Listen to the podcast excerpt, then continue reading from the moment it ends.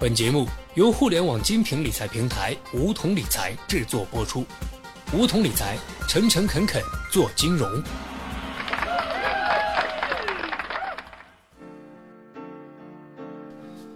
收听梧桐电台，掌握理财要领。大家好，我是梧桐小学弟。经常有人会问小学弟：“我有社保了，收入又不是特别高，那就不用再额外购买商业保险了吧？”我们单位都给职工上过五险一金了，还额外买保险干什么？不知道听众朋友们是否也有这样的想法？我们还经常看到有人说社保交着都觉得浪费，更别提还要单独买保险。那么真是如此吗？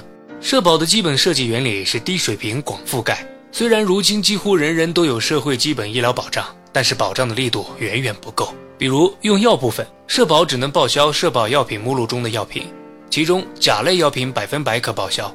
乙类药品需要自付百分之十，没有列入该目录的新药及一些进口的昂贵药品，则是不能报销的。而一旦不幸罹患重大疾病，很多时候都需要使用新药和进口药。而大病病人在治疗过程中可能需要的进口器械、特殊诊疗项目等，也无法通过基本医疗保险获得报销和补偿。而且，除了直接的医疗费用、营养费、护理费等，都不可以通过社保获得补偿。其次，社会基本医疗保险实行的是报销制度。除了个人账户可以直接用于定点医院的门诊和买药费用，住院费用则只能采用事后报销的方式。但对于不幸罹难大病的家庭而言，短期内的经济压力显然是剧增的。如果只能事后再报销，就不能起到作用。现在有的大城市也在陆续改革，对大病医保的保障力度有所加强，但无一例外的都设置了起付标准。报销比例、封顶线等限制性条件，并没有起到实质性的作用。也正是因为这些制度的限制，不少人会发现自己生病住了一次医院，动了一个小手术，明明花费了两万元的总医疗费用，却只能通过社保报销百分之四十到百分之五十的费用，自己还要承担一万多。可见，社保虽然几乎人人都可以享有，但是保障的力度是非常有限的。而商业保险在这个时候刚好可以作为补充。以商业重疾险为例。商业重疾险的理赔原则是一经确诊即可赔付，也就是说，除非是保险责任中明确指出需要经过一百八十天观察的疾病，一旦病人发现自己不幸罹患了重疾险合同中约定的其他大病，一般只要按合同规定有必要的确诊依据，即可向保险公司申请理赔，而不需要任何发票去申请事后报销。也不存在类似医保异地就诊报销相当繁琐困难的问题。商业重疾险这一事前弥补的保障，犹如一场及时雨，能为患病者及其家庭在早期治疗中就提供足够的资金支持，有利于病人及早治疗，免去资金上的担忧和困扰。那么重疾险该怎么买呢？我们现在所说的重疾险，根据保费来分，主要分为消费型重大疾病险和返还型重大疾病险两种。消费型重疾险就是纯消费，不带有储蓄或返还功能。保费只有在发生理赔时有价值体现，没有发生理赔，所有保费就做贡献了。这跟坐长途客车、坐飞机买的保险性质差不多。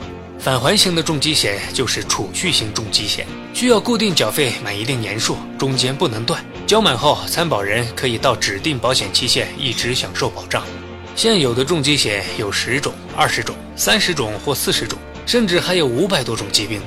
是不是疾病种类越多就越好呢？其实这不一定，很多公司宣传的一百种重疾的覆盖，其实很多只是凑数。一般常见的重疾也就二十五种左右，其他的病患上的概率实在是微乎其微。还要提醒大家的是，买重疾险不是保额越高越好，保额越高，保费也就越多。